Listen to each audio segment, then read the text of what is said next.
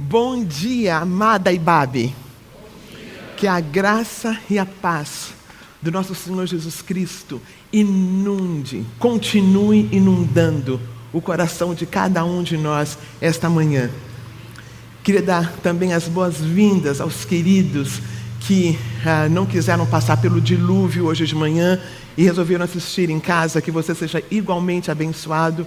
Você que vai ouvir mais, mais adiante, qualquer outro dia, qualquer outro horário, que você também seja muito abençoado.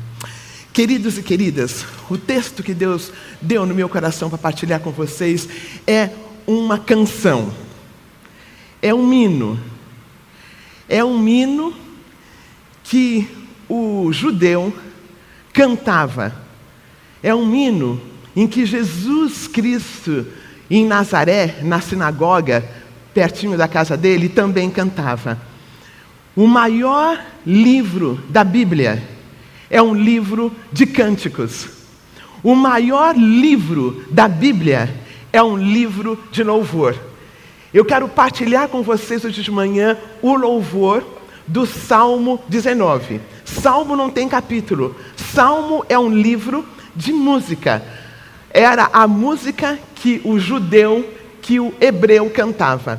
E eu gostaria de refletir com cada um de vocês esse lindo salmo. Salmo, hino número 19. Esse cântico foi escrito pelo próprio rei Davi. É um dos salmos escrito por Davi, cantado na congregação, e C.S. Lewis, o professor de literatura inglesa de Oxford, dessa faculdade bem renomada, ele diz algo lindo. Ele fala como sendo o maior poema do saltério e uma das letras mais belas do mundo. É interessante ouvir alguém, né? Falando que a literatura é uma das mais belas escritas. Ah, e um senhorzinho, bem idoso, da época que eu fazia faculdade, ele chama John Vernon McGee. É um bem velhinho, ele já está na glória. Ele falou que esse é o salmo da manhã. Salmo 8 é o salmo, é o cântico do dia. Mas esse é o cântico, ah, o cântico que fala sobre ah, as estrelas, ah, o salmo da noite. É, esse salmo tem três partes. E eu dividi assim: olhando para cima, olhando para baixo e olhando para si mesmo. E eu gostaria de ler a primeira parte, que é olhando para cima. Ah, versículo 1 até o versículo 6. Salmo 19, 1 ao 6. Ele começa assim: Os céus declaram a glória de Deus, o firmamento proclama a obra das suas mãos. Um dia fala disso a outro dia, uma noite o revela a outra noite. Sem discurso nem palavras, não se ouve a sua voz, mas a sua voz ressoa por toda a terra e as suas palavras até o confim do mundo. Nos céus, ele armou uma tenda para o sol, que é como um noivo que sai do seu aposento e se lança em sua carreira, com a alegria de um herói. Sai de uma extremidade dos céus e faz o seu trajeto até a outra. Nada escapa ao seu calor. Gente, não é linda essa poesia? Não é lindo? Os céus proclamam a glória de Deus, o firmamento anuncia as obras das suas mãos. Queridos e queridas, quando não tinha a palavra de Deus escrita, quando não tinha nada da palavra de Deus escrita, nem os profetas, nem os, o Pentateuco, o que dizia que Deus existia era a natureza. Quando não tinha nenhuma palavra escrita, quando não tinha nenhuma palavra escrita, as pessoas sabiam que tinha um Deus por causa da natureza. E Paulo fala disso. Vamos olhar bem rapidinho em um, Romanos, capítulo 1, versículo 19 e 20. Deus, o próprio Deus, fala que a natureza declarava que existia um Deus. Jesus, Deus fala isto através de Paulo. em Romanos capítulo 1, versículo 19 e versículo 20. Olha só o que fala, Romanos 1, 19 e 20. Pois o que Deus se pode conhecer é manifesto entre eles, porque Deus lhes manifestou. Pois desde a criação do mundo, os atributos invisíveis de Deus, seu eterno poder e sua natureza divina têm sido vistos claramente, sendo compreendidos por meio das coisas criadas, da forma de forma que tais homens são indisculpáveis. Não tem como ninguém falar, eu não sabia que tinha Deus. Porque a natureza atesta, a natureza fala que tem um Deus. A natureza de Deus. E sabe o que eu acho, queridos? Hoje de manhã, o que ficou muito claro no meu coração, partilhar com vocês, é que nós não temos olhado a natureza, nós não temos prestado atenção na natureza como sendo a manifestação do Deus vivo. Nós esquecemos. Jesus Cristo, ele, nas, ele nasceu em Belém, mas ele criou, criou-se em Nazaré. E era um lugar lindo. Era um lugar pequenininho, com um povo simples, mas era um lugar lindo. Tinha montes, tinha montanhas. Tanto que Jesus, quando ele faz o seu ministério, ele sempre fala sobre os lírios do campo. Ele fala sobre as aves do céu. Jesus Cristo observava a natureza. Jesus cantou esse hino. Salmo 19: Os céus proclamam a glória de Deus, o firmamento anuncia as obras de Suas mãos. Eu pedi que o pessoal da comunicação gentilmente colocasse ah, um, um, uma, uma foto para vocês sobre essa criação. Na nossa galáxia, nós temos por volta de 100 mil milhões de estrelas. 100 mil milhões de estrelas. Nós temos o Sol e a Terra demora 365 dias para fazer todo o seu percurso. Queridos e queridas, eu li bem rapidinho no Dr. Google, preparando essa mensagem, que se, se o Sol mudasse de órbita 1.0000, nós morreríamos ah, queimados. Se se afastasse 1.0000, nós morreríamos de frio. A órbita da Terra foi planejada. O lugar, as estrelas, os astros, volta lá um pouquinho. Os astros, todos eles foram planejados, eles estão no lugar certo. Todos os planetas, o Mercúrio, todos eles, todos eles foram planejados. Pode tirar, por gentileza. Queridos e queridas, esse é o Deus, esse Deus de 100 mil milhões de estrelas. Esse é o Deus que criou você, que me criou. Esse Deus do universo, esse Deus tremendo, esse Deus majestoso, lembra daquele hino? Então minha alma canta-te, Senhor. Senhor meu Deus, quando eu maravilhado paro a pensar nas obras de Suas mãos, vejo o sol, vejo o céu todo estrelado. Aí ele fala: então minha alma canta-te, Senhor. Ele para, ele para estarrecido, alumbrado, e fala: Deus, tu és tremendo. Esse Deus das estrelas, esse Deus dos montes é um Deus que sabe o teu nome, que sabe o meu nome. Deus se revelou através da natureza e Deus continua falando através da natureza. A nossa questão do século 21 é que nós estamos muito ocupados nós não conseguimos mais ouvir essa conversa, dia falando para o dia, noite falando para a noite. Queridos e queridas, não tem um pôr do sol igual ao outro.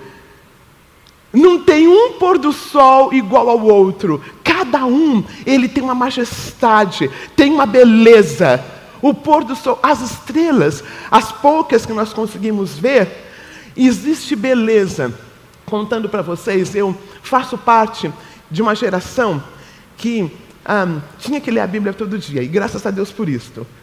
E quando não lisse a Bíblia, talvez um dia não ia, não ia ser bom, sabe? E aí eu fiquei com, com visitas na minha casa durante quase dois meses. E era uma adolescente que precisava de alguma ajuda. E eu não tive muito tempo para fazer a leitura da Bíblia como eu faço todos os dias. Mas essa menina queria conhecer, ah, queria conhecer São Paulo.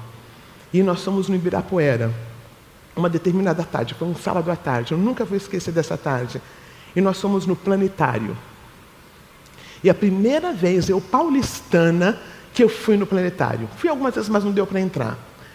Meus irmãos minhas irmãs, quando eu entrei ali, quando eu vi o céu de 1957 e todas as estrelas, eu fiquei estarrecida, e nem eram as estrelas, era a foto das estrelas, falando: Meu Deus, como o Senhor é tremendo!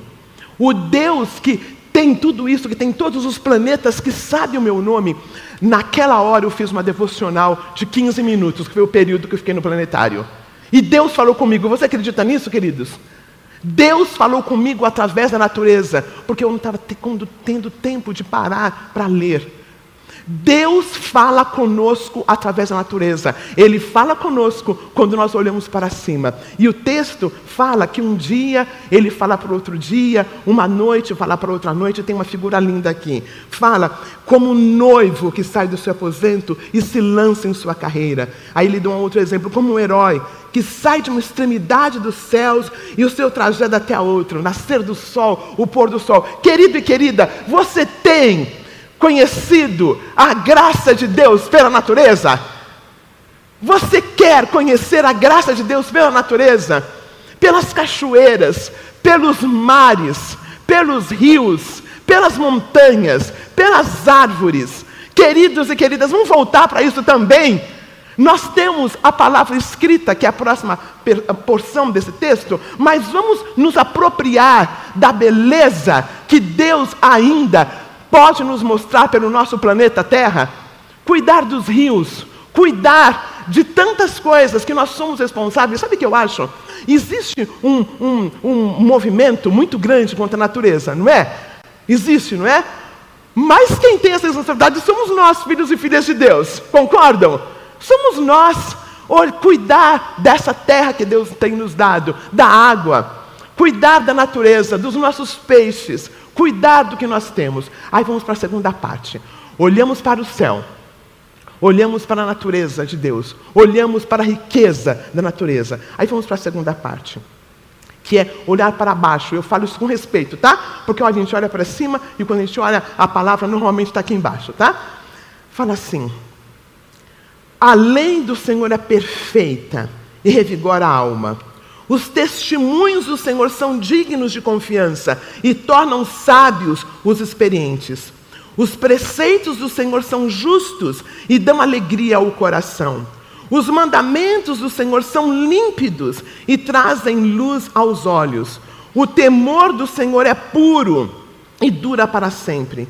As ordenanças do Senhor são verdadeiras, são todas elas justas são mais desejáveis do que o ouro, do que muito ouro puro. São mais doces do que o mel, do que as gotas de favo. Quando eu olho para baixo, eu vejo esse diamante do qual Davi escreve. Ele escreve a palavra de Deus como um diamante com muitas facetas. E ele dá vários nomes à palavra de Deus. Eu estava pensando aqui, quando eu estudei isso aqui, queridos, que ele faz uma sinopse do Salmo 119. É o Salmo 119 em alguns versículos. Ele, ele, ele resume o Salmo 119. E a primeira palavra que ele usa, ele usa a lei do Senhor. Aqui ele fala sobre a Torá, a lei do Senhor.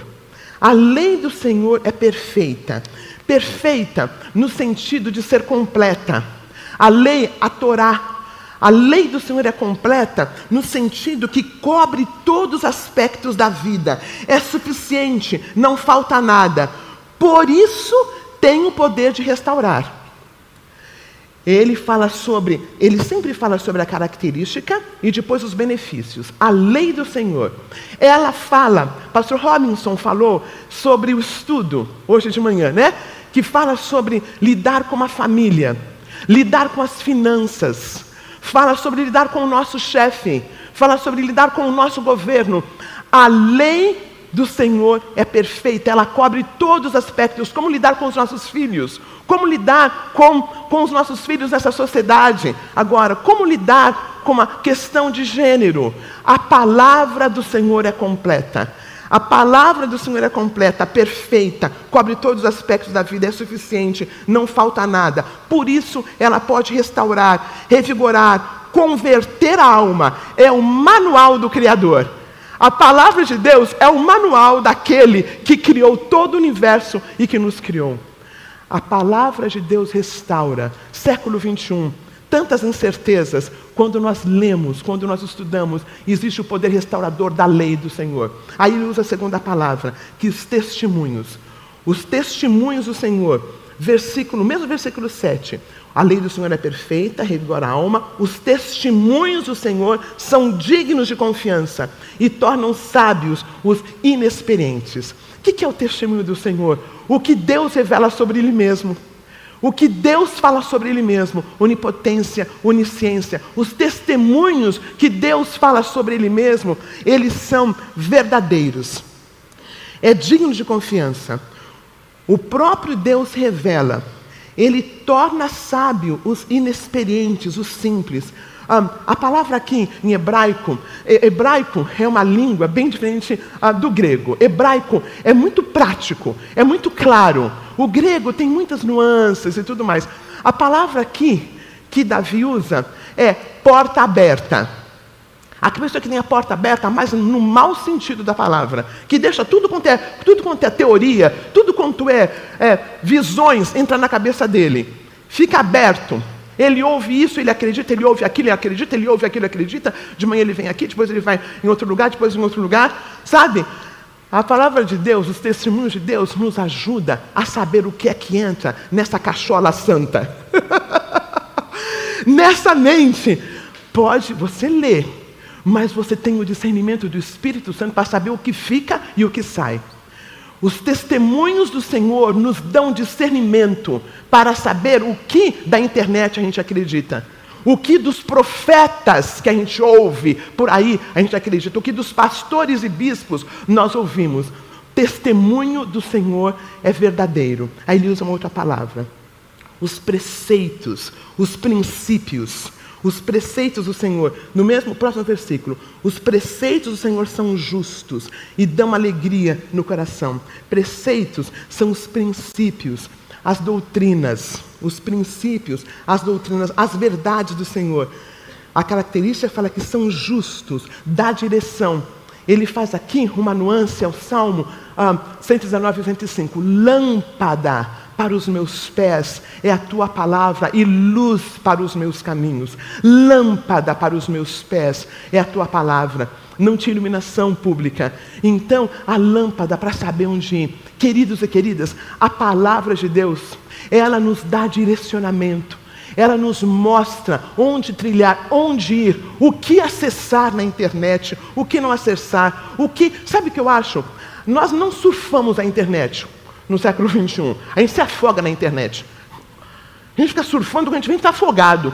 Com tantas informações, uma das coisas que eu aprendi aqui, não fica olhando no que as pessoas dizem. Né? Ah, não, não, não, tenta se, não tente se é, responder a tudo o que as pessoas dizem.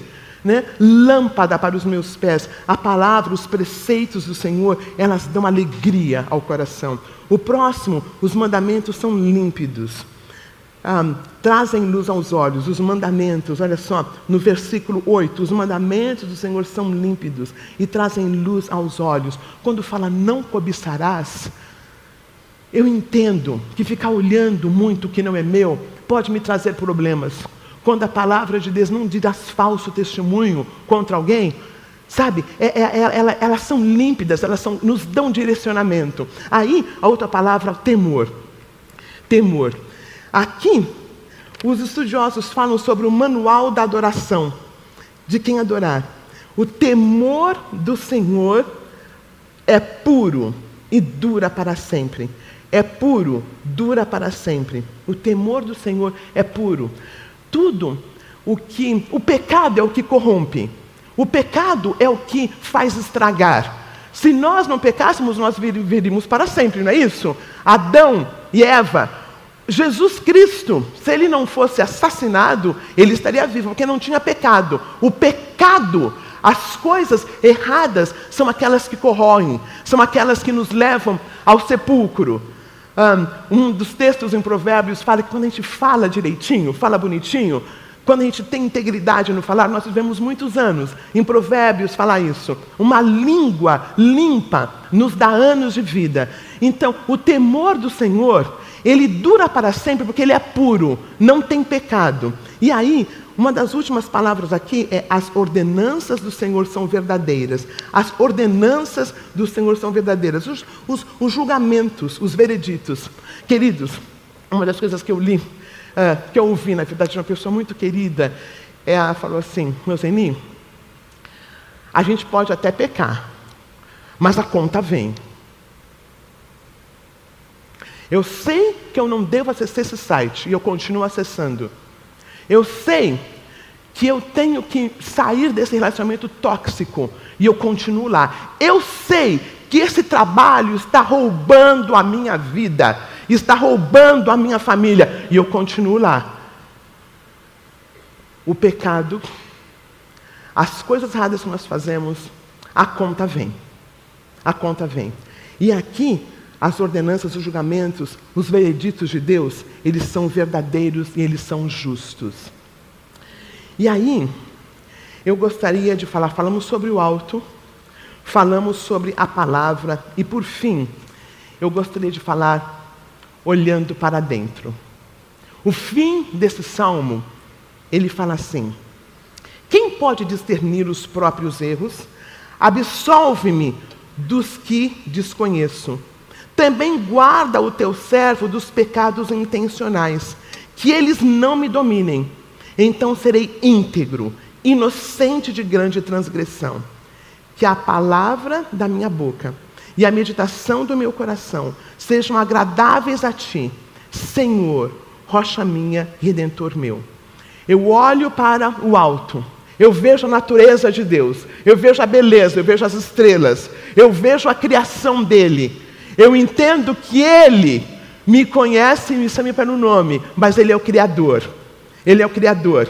Eu entendo que não tem Mona Lisa que se compara à criação dele. Eu entendo que não tem de Cavalcante. Eu entendo que não tem, seja lá qual é o grande pintor, o grande executor. Não existe criador como nosso Deus. Amém? Aí eu olho para a palavra. E, gente, dá um certo desconforto, não dá? Eu olhei a carinha de vocês. dá um certo desconforto.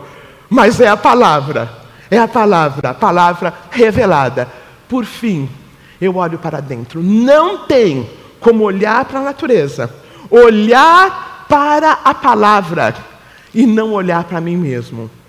O Evangelho de Cristo, ele sempre nos implica. Ele sempre nos implica. E aí, Davi faz essa pergunta retórica.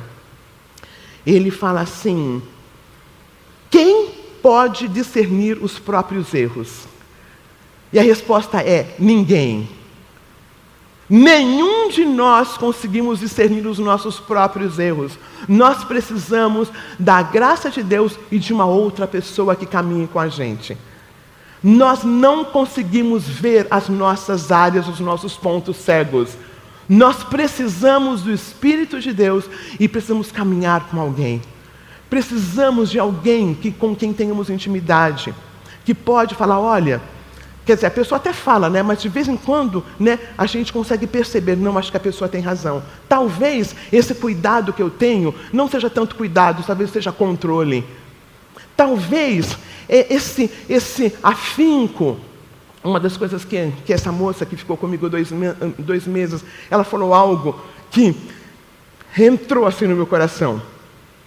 Ela falou assim, é, Sabe o que é que eu, eu não estou acostumada a trabalhar tanto. Ela veio fazer um estágio aqui no Brasil, ah, com Celebrando a Recuperação e com uma plataforma que o Bruce tem. Ela falou, mas é que eu não estou acostumada a Eu percebi que tava, quando conhecia São Paulo, ela fazia bastante coisa. Mas na hora de fazer o trabalho dela, parece que não ia.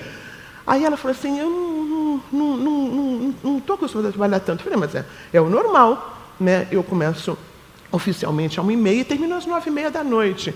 São oito horas. Ela falou, não, não.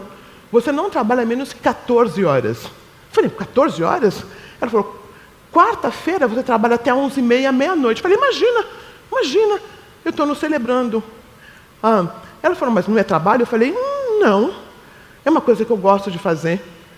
Só que várias pessoas têm falado isso. Várias pessoas têm falado isso. Só que eu amo o que eu faço. E eu continuo falando, eu amo o que eu faço. Mas quem sabe eu não estou fazendo a primeira parte desse salmo? Quem sabe eu não estou olhando muito os lírios do campo. Quem sabe de fato eu estou usando Deus para ter uma compulsão. Olha que forte. Isso aqui é uma partilha, viu, gente? Agora paciência, né? Já está lá. Quem sabe eu não estou usando Deus para ter uma compulsão de fazer, fazer, fazer. Porque o Jesus de Nazaré, ele tinha tempo lúdico.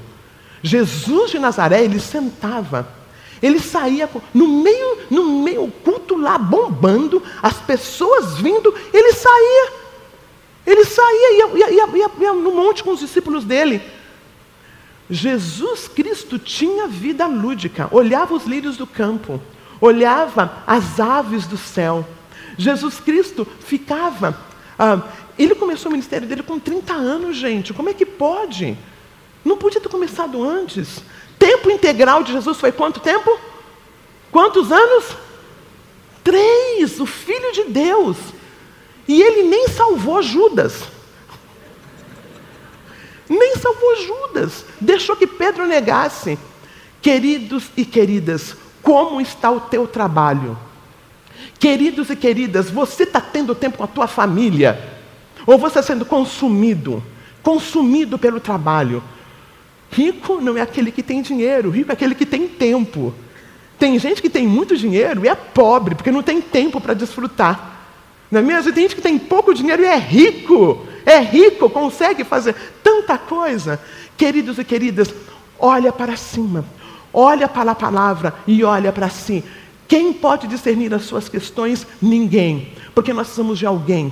Se nós só temos coisas para fazer, e nós não temos pessoas perto de nós, nós somos pobres em relacionamentos. E eu queria terminar com um versículo, porque a revelação maior, maior, tem a natureza, tem a palavra e tem a natureza do, do adorador. Mas a revelação maior é de Jesus Cristo de Nazaré. Jesus Cristo de Nazaré a palavra de Deus diz que Ele é a palavra. Jesus é a palavra. E eu queria terminar com um versículo que ele diz em Mateus 28. Ele fala assim: Vinde a mim, todos que estáis cansados e sobrecarregados, e eu vos aliviarei. Tomai sobre vós o meu jugo e aprendei de mim que sou manso e humilde de coração, porque o meu jugo é e o meu fardo é o meu jugo é, o jugo de Jesus é suave, o fardo dele é leve, amém? Ele providenciou o lúdico, ele providenciou as cachoeiras, os, os mares. Uma pessoa falou aqui, a manga rosa. eu nunca eu me lembro da mensagem inteira, mas eu lembro da manga rosa. Ele providenciou a manga rosa, ele providenciou os abacaxis, foi tão bom esses últimos dois meses estar com uma menina que veio pela primeira vez no Brasil e que apreciou tanta coisa que eu tinha me esquecido. O desafio hoje de manhã, queridos, o fardo é leve e o jugo é suave. Olhando para cima para a natureza, olhando para a palavra, olhando para si mesmo e olhando para Jesus, o autor e consumador do século, cujo jugo é leve, cujo fardo é suave Vamos levantar e vamos cantar para a honra e glória do nosso Senhor Jesus Cristo.